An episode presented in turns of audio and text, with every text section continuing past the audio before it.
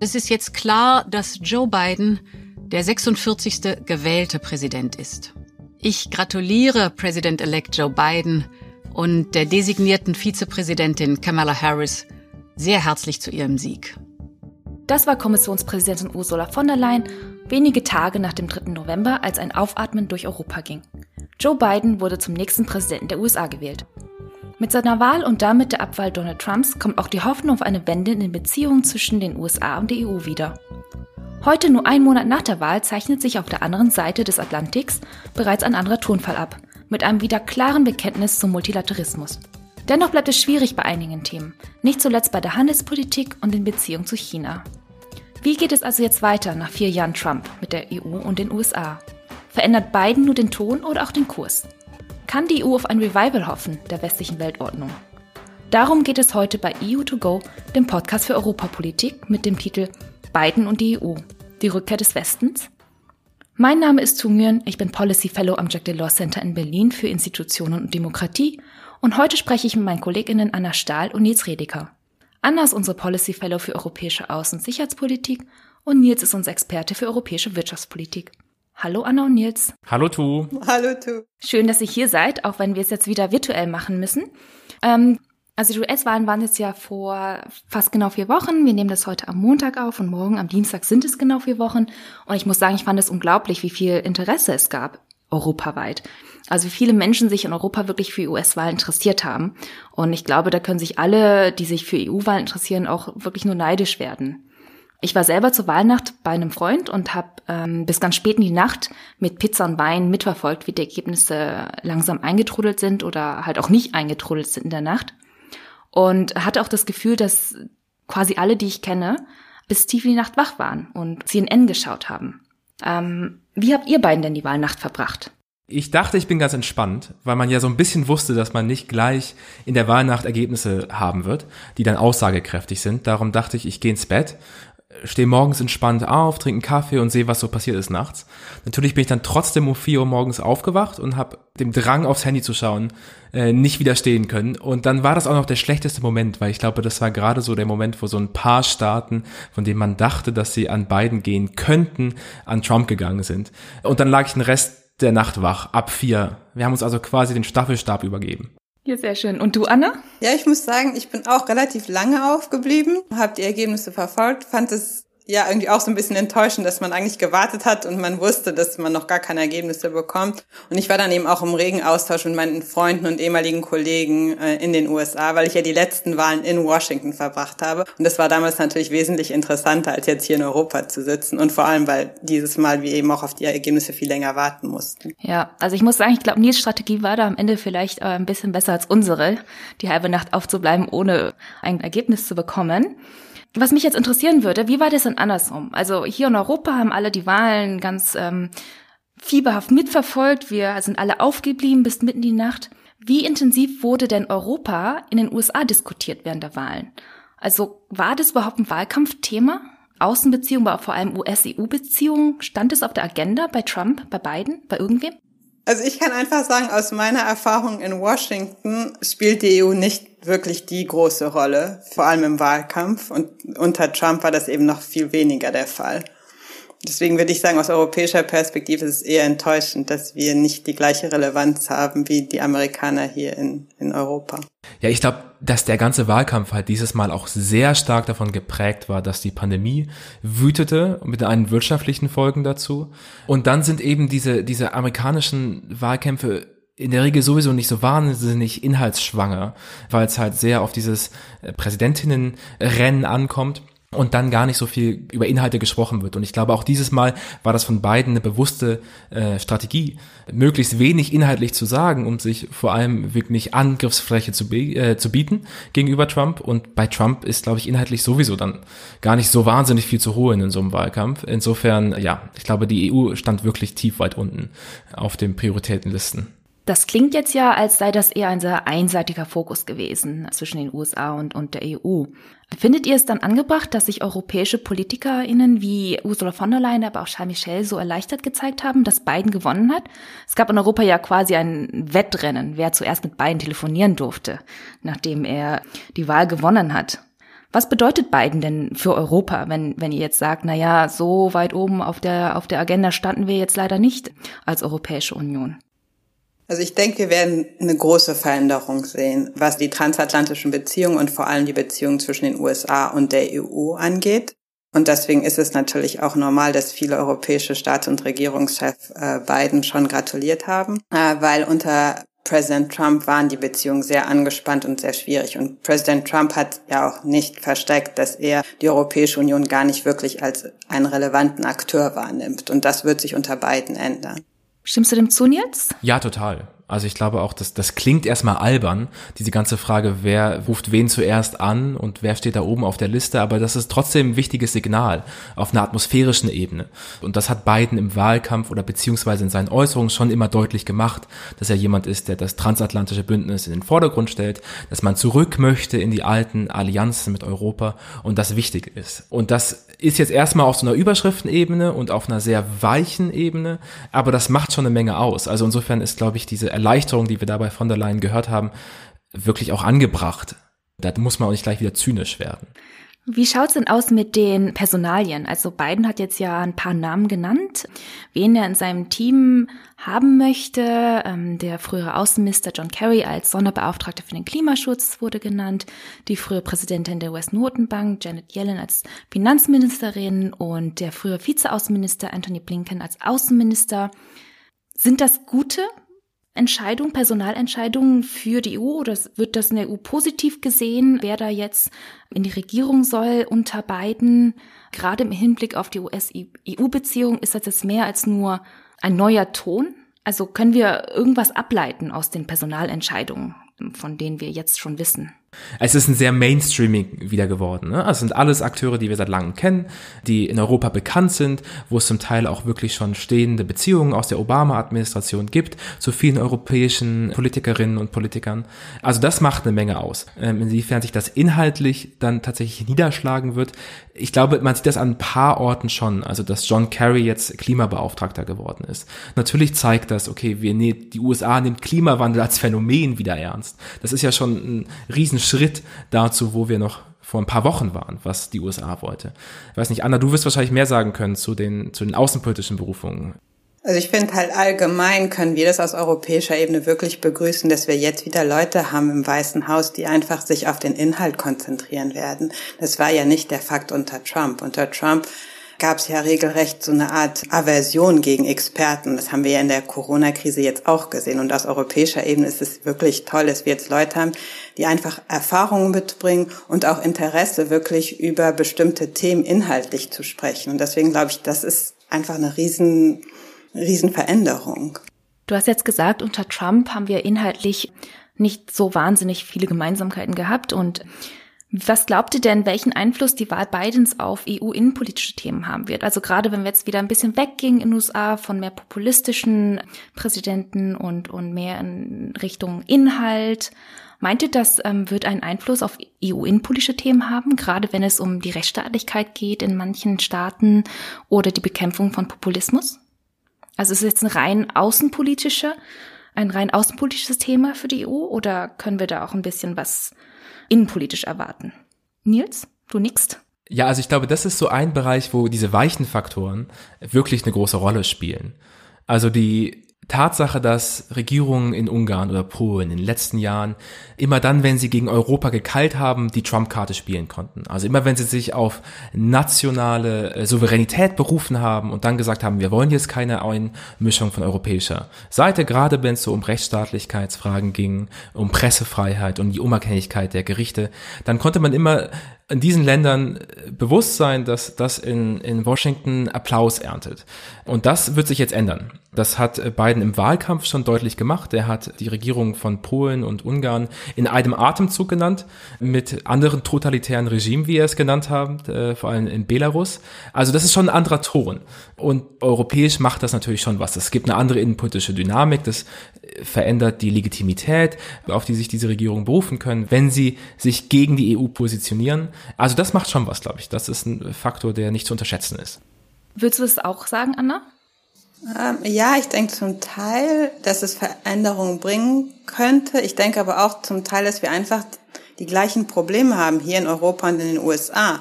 Dass ähm, der Populismus, den wir unter Trump gesehen haben, der wird nicht einfach verschwinden jetzt mit der neuen Regierung. Und da wäre ich dann vielleicht nicht so optimistisch und würde auch nicht sagen, dass wir von heute auf morgen einfach das Ende des Populismus sehen. Das heißt, es bleibt noch ein bisschen abzuwarten, wie es sich tatsächlich entwickelt, gerade auch mit Hinblick auf die Entwicklung in den USA, die gesellschaftlichen Entwicklungen in den USA selber.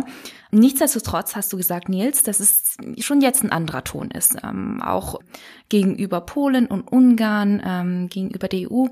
Wenn wir aber jetzt mal weggehen von Ton und Stil der zukünftigen beiden Administration, der jetzt schon aus den USA kommt, wie geht es denn ganz konkret weiter mit den transatlantischen Beziehungen in, in konkreten Themenbereichen? Also wenn wir uns jetzt die Handelspolitik anschauen.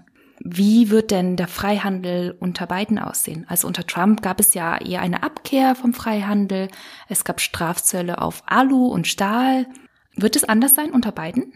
Ich glaube, was wir erwarten können, ist dass es ein bisschen weniger erratisch wird als unter Trump. Also wirklich diese Handelskonflikte, die ja die Medien auch sehr geprägt haben in den letzten Jahren. Ne? Die Konflikte um die Zölle, was Stahl und Aluminium anging, die äh, Konflikte um WTO-Fälle.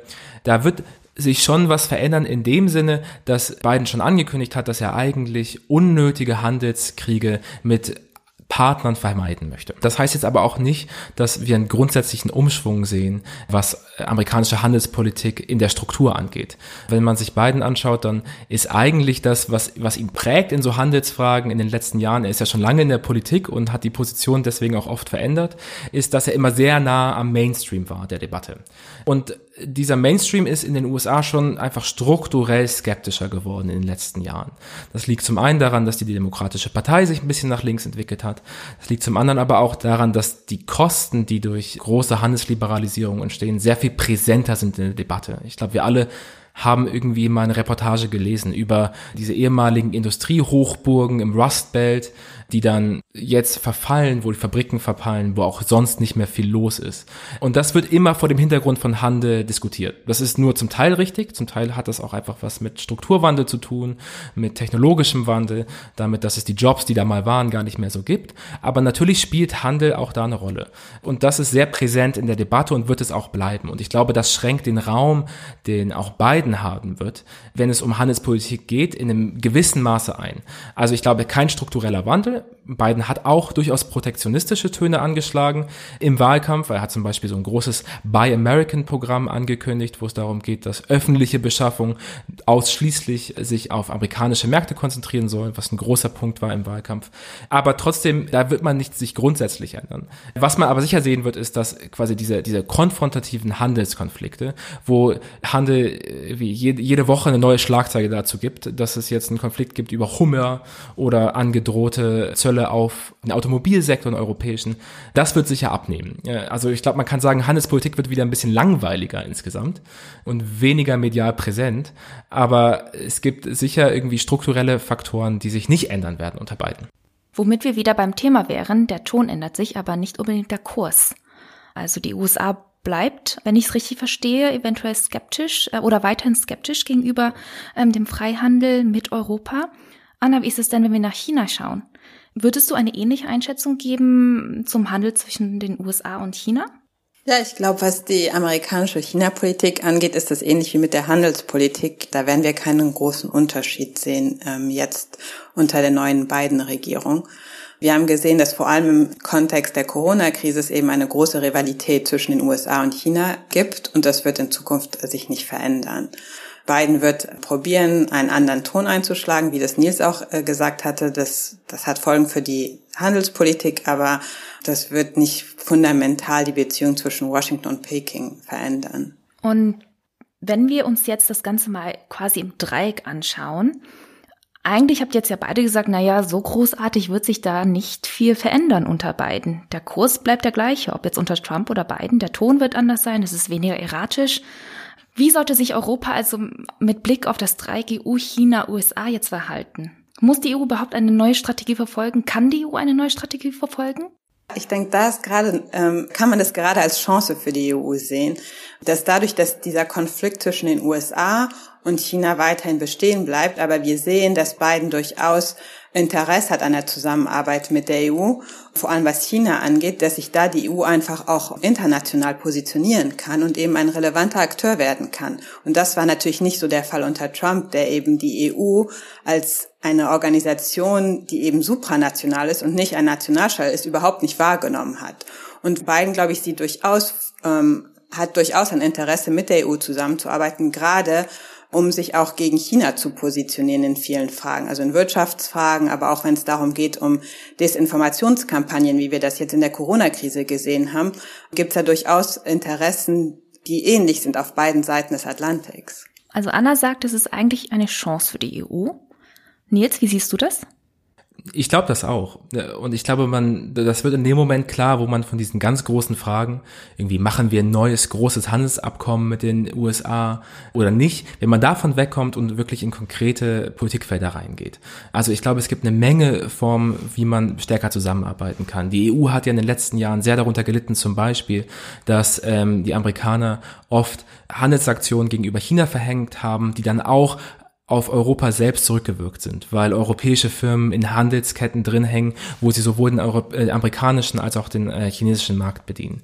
Ich glaube, da kann man ganz klar irgendwie mehr Kooperation erwarten. Da gibt es auch schon erste Ideen. Es gibt Ideen, dass man neue Foren entwickelt. Ein Trade and Technology Council ist immer wieder im Gespräch, wo man sich zusammensetzt und gemeinsam versucht, Europa und Amerika diese Handelspolitik gegenüber China zu koordinieren. Ich glaube, man muss auch sehen, dass in diesen Handelsfragen die EU sich in den letzten Jahren sehr stark auf die USA hinzubewegt haben. Also man ist sehr viel kritischer gegenüber den Handelspraktiken, die China so betreibt, als man das noch war unter Obama. Ich glaube, da gibt es auch eine Annäherung, eine Chance zur Kooperation. Und auch in anderen Handels, handelsrelevanten Themen, wie zum Beispiel der Klimapolitik, gibt es durchaus Möglichkeiten zusammenzuarbeiten. Also ich würde gar nicht sagen, dass sich jetzt gar nichts ändert. Man muss nur, glaube ich, auf konkrete Politikfelder gehen und dann versuchen, in kleinteiligen Prozessen Annäherungen zu finden, Kompromisse zu finden und die dann umzusetzen. Man sollte es nur nicht falsch um aufsatteln. Man sollte nicht anfangen, jetzt darüber zu reden, wie machen wir den großen nächsten Wurf in der Handelspolitik oder in der China-Politik mit den USA, sondern vielmehr ein bisschen Luft rauslassen, gucken, wo gibt's wirklich Überschneidungen und dann versuchen, sich über kleine Erfolge den größeren Themen zu nähern. Also wenn ich euch jetzt beide richtig verstanden habe, gibt es ja schon durchaus viele Überschneidungen bei den Interessen der EU und den Interessen der USA. Also man muss vielleicht nicht jetzt den großen Wurf direkt anpeilen, Nils, wenn ich richtig verstanden habe, sondern man kann erstmal irgendwie kleinere Projekte machen, aber da gäbe es durchaus schon viele Themen, in denen die EU und die USA sehr gut zusammenarbeiten können. Biden hat er letzte Woche bei einer Rede auch gesagt über sein Team, dass es ein Team ist, das die Tatsache widerspiegelt, dass Amerika zurück ist und bereit ist, die Welt anzuführen. Heißt das jetzt, wenn man beide Aussagen zusammennimmt, dass die USA und die EU zusammen quasi eine Rückkehr des Westens darstellen? Also USA und EU im Schulterschluss gegen China? Ich würde das eher kritisch sehen. Also es gibt durchaus eine Annäherung zwischen den USA und der EU, was China angeht und daher auch der Vorschlag von Josep Borrell, einen transatlantischen Dialog zu führen. Es gibt aber auch viele Aspekte, wo es Unterschiede gibt. Und das hat eben Josep Borrell auch gesagt. In seiner sogenannten Sinatra-Doktrin sagt er eben, wir in Europa haben unsere eigenen Interessen und wir haben auch durchaus unterschiedliche Interessen, was China angeht. Und ich werde auch vorsichtiger von der Rückkehr des Westens zu sprechen. Wir sollten das befürworten, dass die USA unter Biden jetzt eine internationale Rolle spielen möchte und sich auch mehr in internationalen Organisationen wieder engagieren möchte. Biden hat angekündigt, dass die USA auch wieder der Weltgesundheitsorganisation beitreten wird. Ähm, das sind sehr, sehr wichtige Punkte. Das heißt aber nicht, dass China weniger relevant wird. China hat vor allem vor dem Hintergrund der Pandemie sich international sehr engagiert, in der Weltgesundheitsorganisation, aber auch in anderen Organisationen. Und wir haben auch gesehen im Bereich Handel, dass China dort sehr aktiv ist. China hat vor kurzem zusammen mit anderen äh, Ländern in Asien und im Pazifik ein neues Freihandelskommen unterzeichnet. Und das zeigt eben, dass China ein relevanter Akteur ist und dass wir in Europa uns auch überlegen müssen, was unsere unabhängigen Interessen sind, was die Zusammenarbeit mit China angeht. Also für dich, Anna, ist das Fragezeichen hinter unserem Titel auf jeden Fall ein Fragezeichen. Nils, wie siehst du das? Also ich glaube, grundsätzlich würde ich Anna recht geben. Natürlich bleibt China ein Faktor und die EU hat kein Interesse an einer konfrontativen Blockbildung hier grundsätzlich. Das sieht man jetzt auch in der Krise. Wahrscheinlich ist China die einzige Volkswirtschaft, größere Volkswirtschaft, die in diesem Jahr überhaupt irgendwie Wachstum verzeichnen wird. Und das ist zum Beispiel für die deutsche Autoindustrie schon ein wichtiger Faktor. Aber ich glaube, das ist auch nochmal wichtig zu sagen, man ist schon kritischer geworden, gemeinsam mit den USA gegenüber China. Wir hatten hier in den letzten Monaten ja eine Reihe von, von Workshops mit Expertinnen äh, und PolitikerInnen. Und ich muss sagen, ich war immer überrascht, wie scharf man da inzwischen ist im Ton und im Bestehen darauf, dass man gegenüber China offensiv europäische Interessen vertreten muss. Ich glaube, das hat wirtschaftliche Gründe. Zum Teil ist China einfach nicht mehr nur noch Abnehmer europäischer Produkte, sondern zunehmend Wettbewerber und das gerade in so Schlüsseltechnologiebereichen. Das hat aber auch politische Gründe. Ne? Und das haben wir in der Pandemie gesehen. Da war man sich geopolitisch sehr uneins und Europa war oft vor den Kopf gestoßen. Das sieht man beim Konflikt über Hongkong, wenn es um Menschenrechte geht. Also da gibt's schon große Unterschiede. Heißt das jetzt eine Rückkehr des Westens? Ich glaube, wenn man darunter versteht, dass die EU jetzt einfach das macht, was die USA wollen, dann sicher nicht. Ich glaube, man wird hier schon den, den Weg, den man in den letzten Jahren eingeschlagen hat, der Handlungsfähigkeit auf wirtschaftlicher und sicherheitspolitischer Ebene betonen möchte, den wird man schon weitergehen. Aber man sollte, glaube ich, diese Senator-Doktrin und die Vorstellung, Europa muss jetzt seinen eigenen Weg finden, auch nicht so verstehen, dass man sich als EU immer genau zwischen den beiden Supermächten positionieren muss. Also vielleicht eher eine teilweise Wiederannäherung des Westens, aber auch eine notwendige Positionierung der EU auf globaler Ebene, wenn ich das mal so zusammenfasse. Ähm, ich glaube, das ist ein ganz gutes Abschlusswort. Bevor wir aber zum Ende kommen, habe ich ja wie immer für unsere Expertinnen und Experten hier im Podcast noch drei Fragen, Anna und Nils, die ihr in einem Wort beantworten sollt. Weil es drei Fragen sind, fange ich, glaube ich, mit einer an, die ihr beide beantwortet. Und dann habe ich eine Frage für Nils und eine für Anna. Die allererste Frage ist, tritt Donald Trump 2024 nochmal an? Und wenn ja, gegen wen? Also so wie ich das Ego von Donald Trump einschätze, würde ich sagen, ja, er tritt nochmal an. Was mit dir jetzt?